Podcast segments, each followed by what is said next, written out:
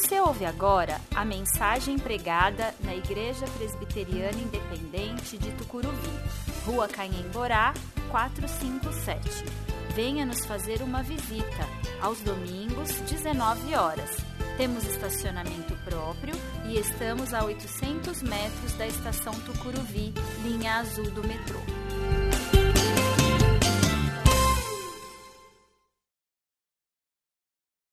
Muito bem. É, semana passada nós falamos é, um pouco dos precedentes da história de Israel, né, aquilo que é, antecedeu o que depois a gente veio a chamar, que a gente vai estudar na próxima semana, de pré-história de Israel. Né. Então, tudo que antecedeu o período neolítico, entendemos como que a Terra foi formada, a questão da evolução, da é, da saída da idade da pedra para a entrada da idade da, dos metais, né? E tudo isso é, foi o nosso decorrer da última aula. Hoje nós vamos falar sobre o tempo e é importantíssimo nós falarmos sobre o tempo porque a história acontece aonde? No tempo, né? Quando a gente se refere historicamente aos fatos narrados da Bíblia, nós fazemos uma dimensão de espaço e tempo para poder falar daquilo que está acontecendo, né, ou daquilo que aconteceu. O Etienne Trocmé, ele diz o seguinte: os autores bíblicos nunca pensaram no tempo em termos meramente abstratos. Gostamos de fazer do tempo um conceito geral englobando as noções cronológicas existentes os autores bíblicos jamais fazem o mesmo, não dando tal sentido a qualquer das palavras que empregam. O que, que ele está querendo dizer com isso? Para nós, o tempo é um conceito abstrato. Quem foi que disse que agora são 20 horas e 20 minutos? Onde que isso está determinado? Como que a gente sabe que meia-noite é meia-noite? Não é 11 horas? Né? Tudo isso é abstrato. Nós abstraímos o tempo. A noção de tempo é uma noção abstrata, não é uma noção concreta. Você não pega o tempo. Você não tem como amarrar, quem dera, né? Amarrar o tempo, segurar o tempo. Né? Se desse, a gente fazia. Né? Ou adiantar o tempo. Nós não temos como fazer isso. O conceito de tempo ele é abstrato, ele não é concreto. Nós tratamos o tempo dessa forma. Os autores bíblicos não. O tempo, nós vamos ver isso daqui a pouquinho, ele tem muito a ver com a concretude, com o dia a dia, com o que se planta, o que se colhe, com a lua, conforme ela aparece, o sol, a posição em determinados momentos do ano. Tudo isso faz referência a tempo. Então, quando um autor bíblico fala passou-se três dias, o conceito de dia dele é diferente do nosso hoje. A gente vai ver isso daqui a pouco. Quando ele faz menção de mês, não quer dizer que exatamente depois de um ano, aquele dia daquele mês vai cair no mesmo dia. Ele vai ter um deslocamento. A gente vai ver isso daqui a pouco.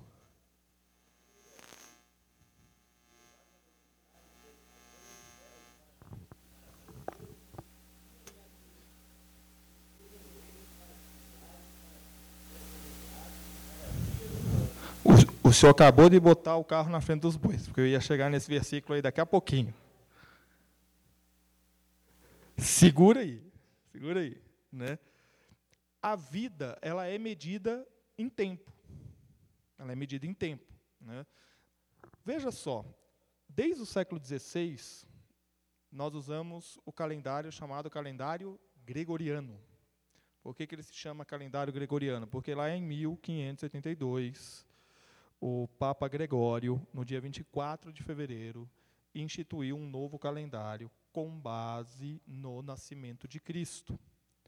Fez lá os cálculos e concluiu-se lá e fixou o ano zero e dali passou-se a contar os tempos.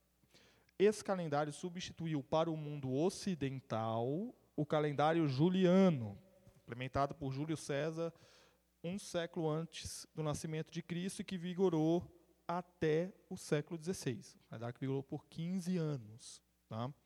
Alguns nomes dos meses vêm do calendário juliano, a saber, julho, a saber, junho, a saber, agosto. São nomes que vêm do calendário juliano. Junho, ao deus Juno. Julho, acho que não precisa de explicação, que é o Júlio César. Agosto, Augusto. Também é o César. É um dos títulos dele. Então, vem do calendário juliano. O nosso calendário, ele é novíssimo. Novíssimo. Tem apenas cinco séculos. Só isso. Mas antes dele se contava o tempo de outra forma. E aí, Gênesis 1, 14, agora sim, Hermes. Né?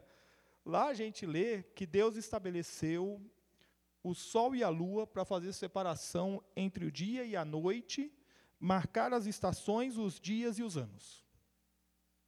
É isso que diz lá.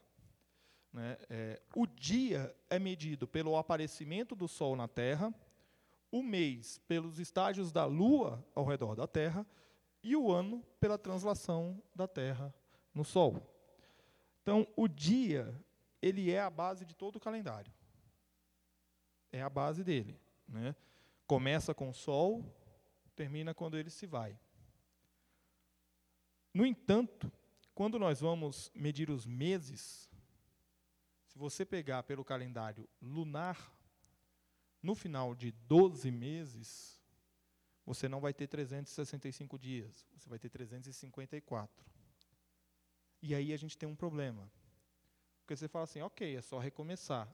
Sim, é só recomeçar com base na Lua. Só que o natural, a natureza da Terra, não se rege dessa forma. Ela se rege porque ela circula em torno do Sol. É isso que determina. Então, você vai ter um gapzinho aí, né? um, uma falhazinha de tempo. Os egípcios, só, só para concluir o raciocínio, os egípcios perceberam isso.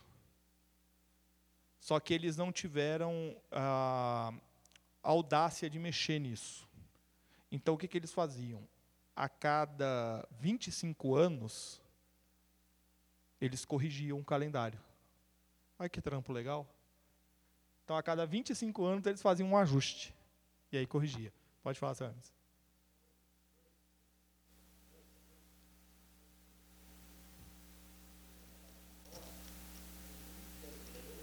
Isso.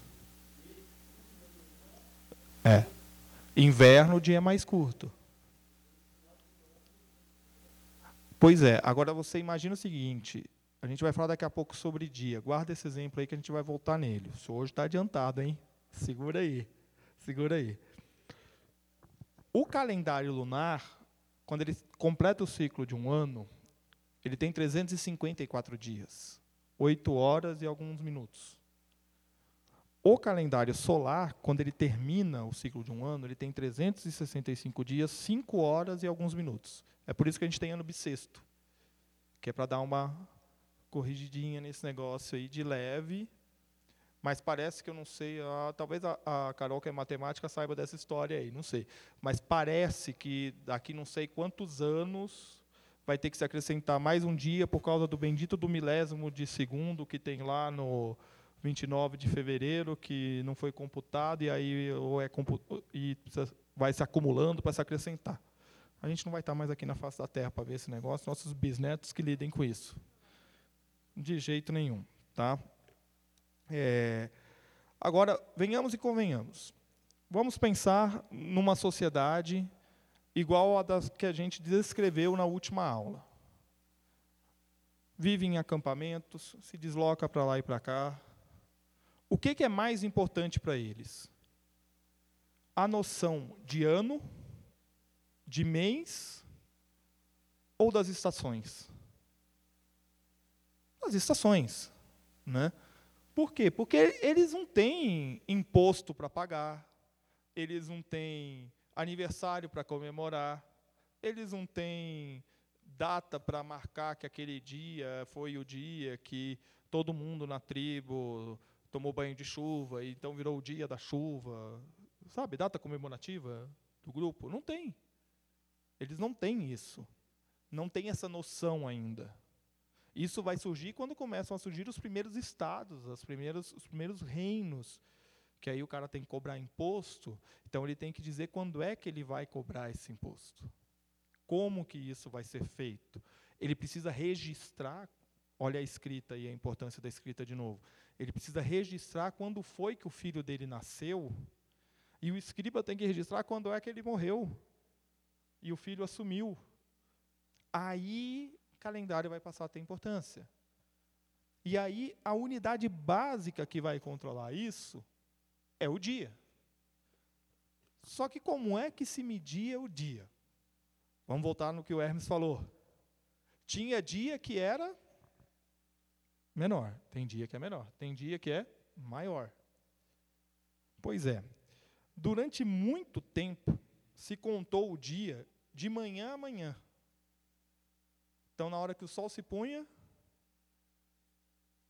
acabou o dia. Na hora que o sol nascia, começou o dia. Logo, os dias de verão eram dias mais longos, tinham mais horas. No nosso conceito daqui, né? porque naquela época não dá para falar em horas. E o dia de inverno era mais curto. E a noção de tempo também muda por conta disso. Não é? É, então, quando se queria indicar a duração de um dia de 24 horas para nós, que a gente entende como 24 horas hoje, o que, que, o, texto, o, que, que o autor bíblico faz? Ele cita dia e noite. Então, você vai encontrar no Antigo Testamento diversas referências, principalmente nos textos mais antigos, fazendo menção dessa forma. Após 40 dias e 40 noites. Desse jeito. No entanto, é, nos textos mais recentes, isso muda. Se você abrir, por exemplo, em Esther 4,16, lá diz o seguinte: Jejuai por mim e não comais, nem bebais por três dias, nem de noite nem de dia. Aí o conceito passou a mudar. E aqui nós precisamos lembrar que existe um dia particular na vida do, do povo judeu que é importantíssimo. Que dia é esse? O sábado. Porque no sábado você não vai fazer nada. É o dia do descanso. Ora, como é que eu sei que começou e terminou o sábado? Quem resolveu essa pendenga foi Neemias. Neemias mandava fechar os portões de Jerusalém no entardecer da sexta-feira e só abria os portões de Jerusalém no entardecer do sábado. Por isso o conceito de que o dia passa a se contar do início da noite até o fim do outro dia. Diferente da gente que conta o dia a partir do meio da noite. E aí muda-se o conceito de dia. É, Neemias fez isso para evitar justamente que a lei fosse violada, que a lei não fosse cumprida. Agora, nós precisamos entender que cada época havia mudança nessa forma de se medir o dia. E que também não havia uma forma precisa de se medir de maneira fracionada o dia. Perceba que no Novo Testamento, no relato da crucificação, os evangelistas eles não usam é, um termo exato hora terceira, hora nona. Como é que eles conseguem chegar nesse valor? Pelo bom e velho método de se observar as sombras. Olha o relógio de sol aí. Simples assim. Dependendo da inclinação da sombra, se sabia mais ou menos que hora era. E por conta disso, se conseguia determinar uma certa fração do dia. Mas não dava para ter precisão igual a gente tem hoje de falar que são 20 horas e 32 minutos. Isso segundo o meu relógio, porque no seu pode ser 33 ou 35, não sei. Ou 22. Né? Então, é, não tinha essa precisão. A gente só tinha como medir dessa forma. Também eles não tinham necessidade dessa precisão. Quem tem essa necessidade somos nós hoje. Vivemos uma sociedade tecnicista, né? tudo é técnico. Né? tudo é industrial, tudo é com hora marcada, com hora determinada. Né? E as coisas adiantam, as coisas atrasam, enfim. O dia é a unidade fundamental de medida do tempo deles. Quando se fala do tempo antigo, é o dia.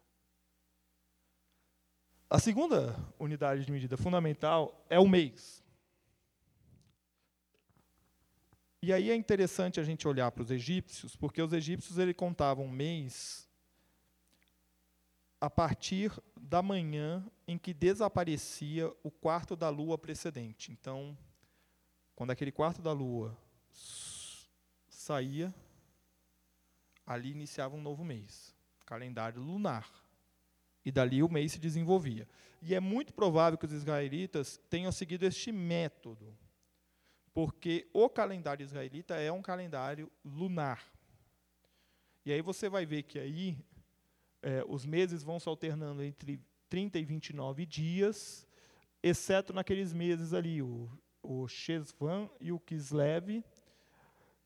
O que, que são esses anos completos e anos incompletos? São os anos em que você tem um mês a mais, que seria o Adar 1, que é o mês do ano bissexto. Quando tem ano bissexto, o Shesvan tem 30 dias e o Kislev 29. É isso. Simplesmente assim. E aí você acrescenta mais um dia ali de 30 dias no meio do caminho. Tá? É, é interessante porque esses nomes são os nomes que geralmente nós vamos encontrar na Bíblia mas você pode encontrar com, outras, com outros nomes, pode encontrar nomes diferentes na Bíblia fazendo referência a meses. Por que, que isso acontece? Porque no início, os judeus e os hebreus utilizaram a forma cananeia dos cananeus, localizada ali na região da Palestina também, é, de se referir aos meses. Só que estava tendo um pequeno probleminha. Teve pessoal que estava associando o mês à festa dos deuses cananeus. Aí eles decidiram eles mesmos nomearem os meses dessa forma, tá? Então, é, até hoje, o calendário judaico se rege dessa forma, né? É, não tem outra outra forma de se viver o calendário judaico.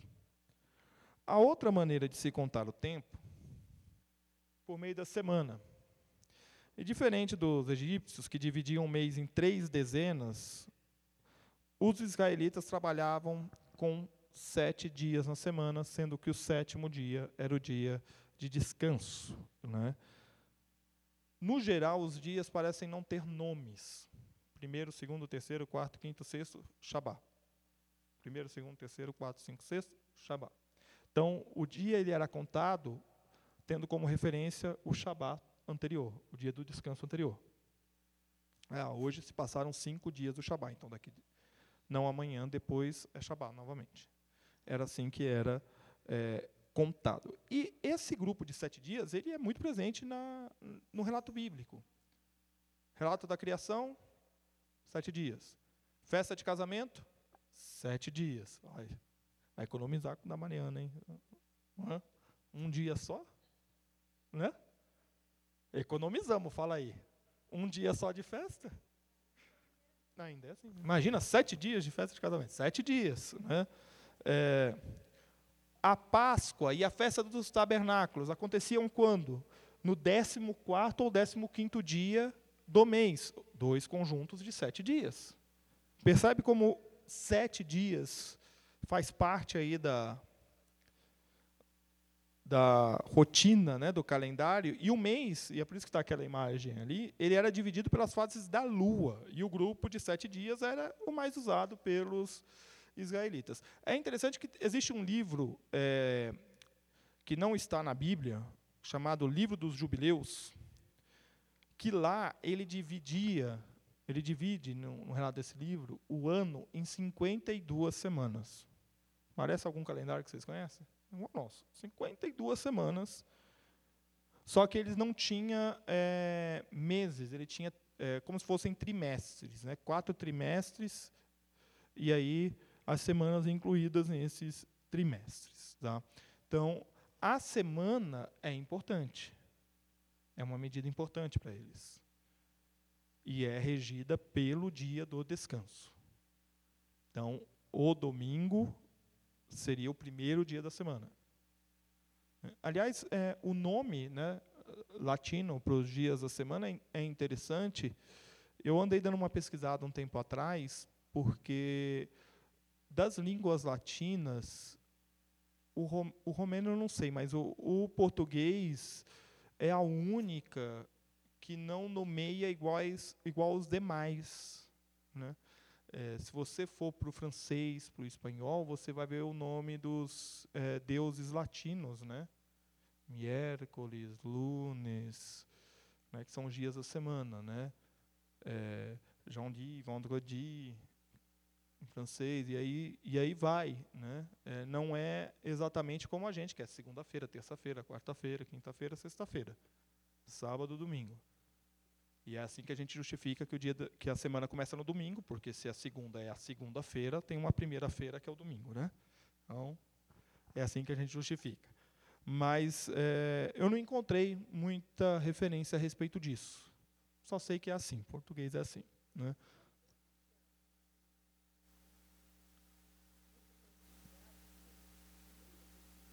É. É de terço. É. Como que segunda pode ser o primeiro dia da semana? O primeiro dia é útil, mas o primeiro dia da semana, né?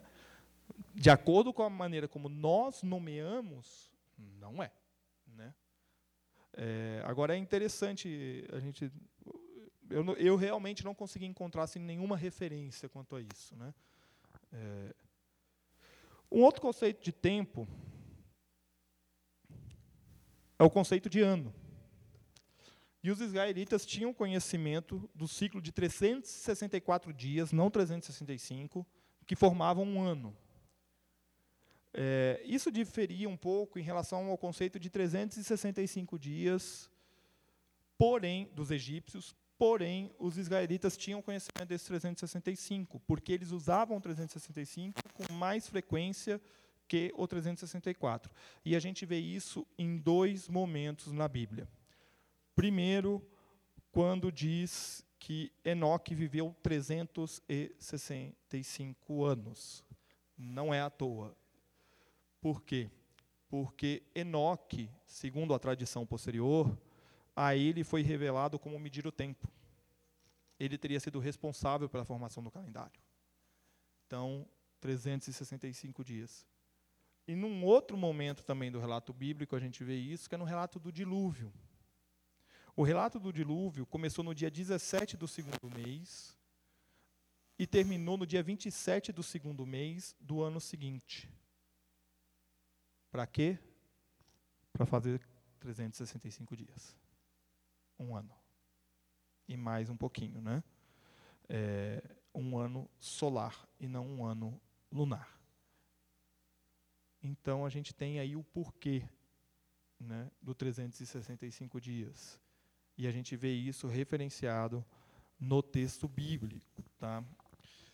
Ah, o conceito de ano ele é importante para o judeu, quando ele se estabelece na terra, por causa de dois motivos.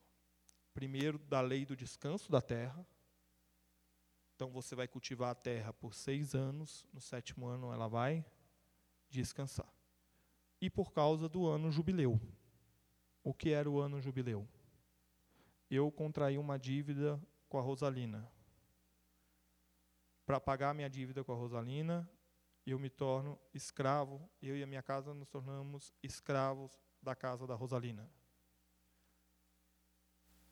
Eu não posso ficar escravo mais que 49 anos.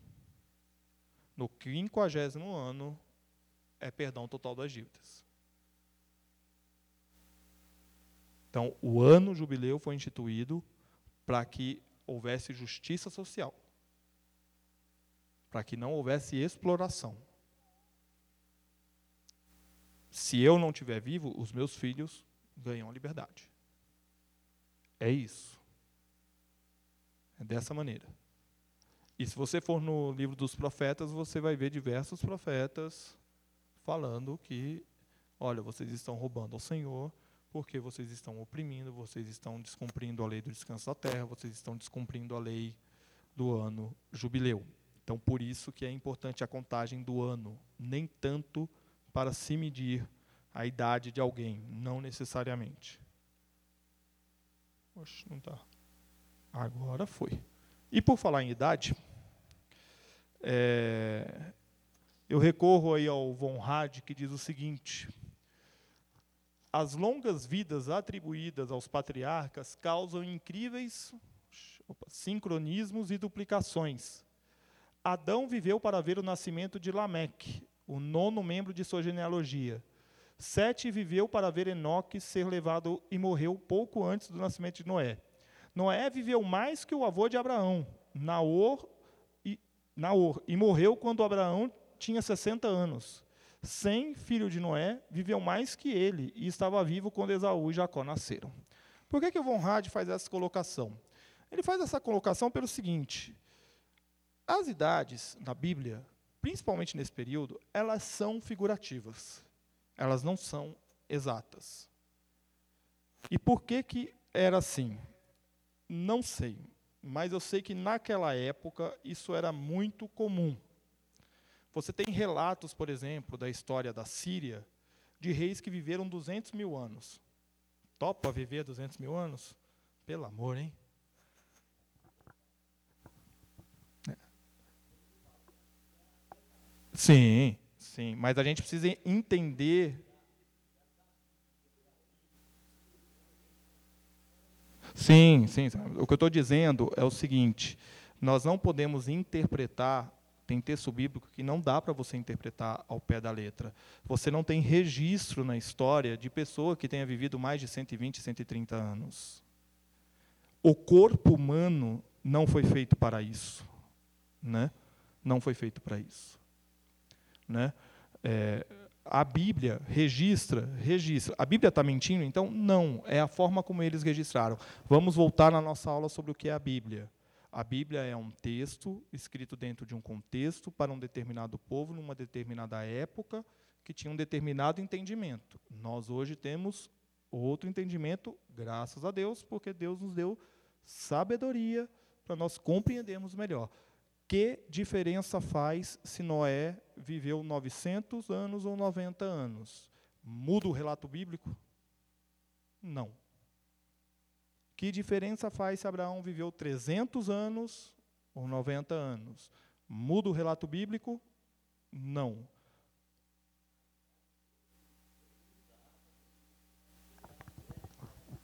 Então, mas o pecado foi em Adão, né? Então, mas o pecado foi em Adão, né, Hermes?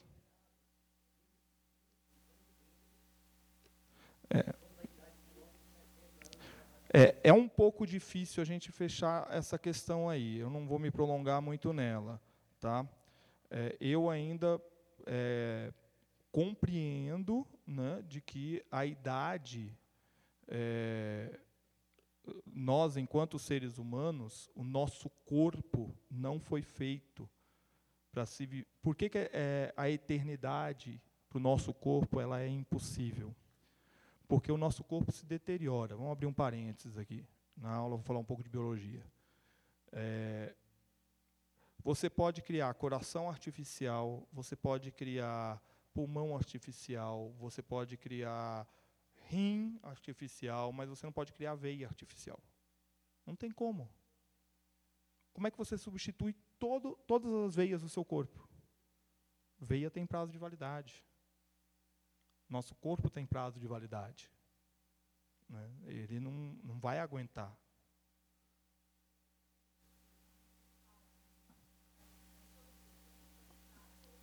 É, exatamente.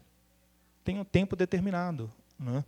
É, essa contagem do tempo, principalmente dos textos de Gênesis, ela sempre vai ser controversa.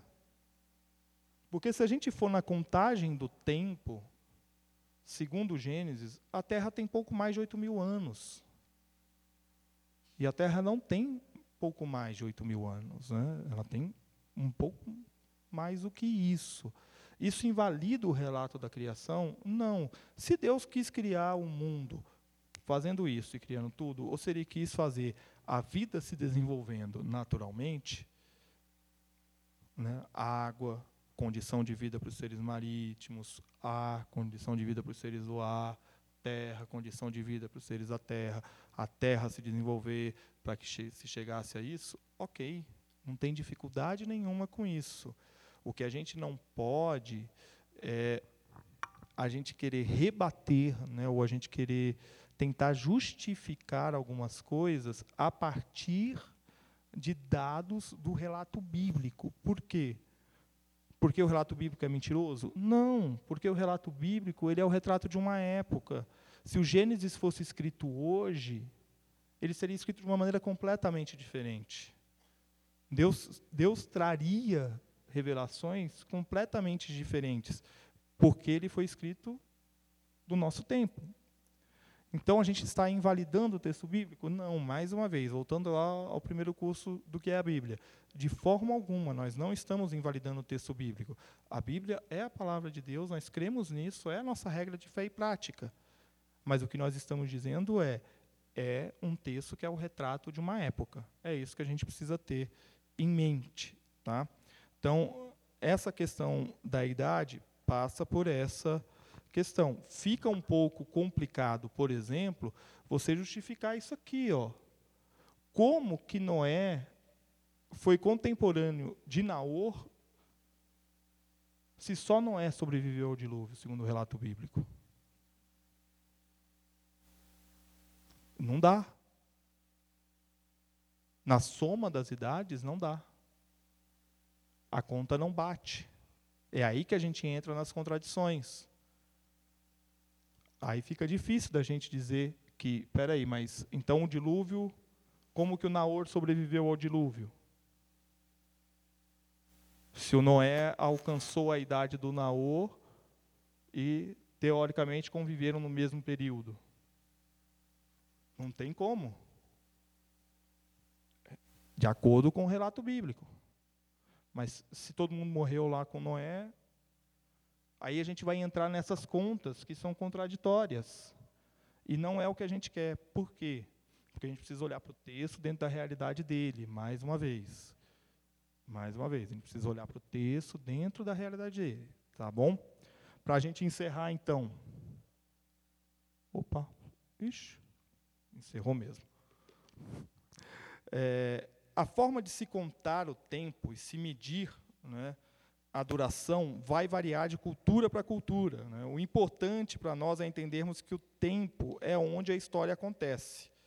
E para compreender a história, é preciso compreender o tempo dela no tempo dela.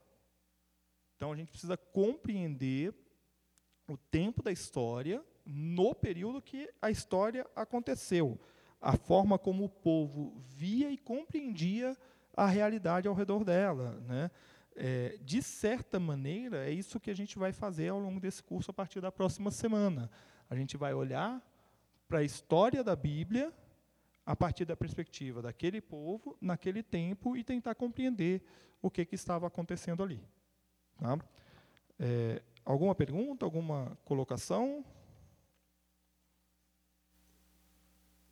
Vamos encerrar então, vamos orar? Senhor, nós queremos te agradecer, ó Pai, pela oportunidade do estudo da tua palavra, do estudo, ó Deus, das coisas a respeito do seu texto, daquilo que o Senhor tem para nós, e te pedimos, ó Deus, que o Senhor esteja conosco nesta noite, cuidando de nós, e, ó Deus, nós possamos nos reencontrar em breve para juntos louvarmos e adorarmos o teu nome. Fica conosco, Senhor, é o que nós te pedimos em nome de Jesus, e que a graça do nosso Senhor e Salvador Jesus Cristo, o amor de Deus o Pai, e a presença amiga e consoladora do Espírito Santo sejam com vocês, hoje e sempre. Amém.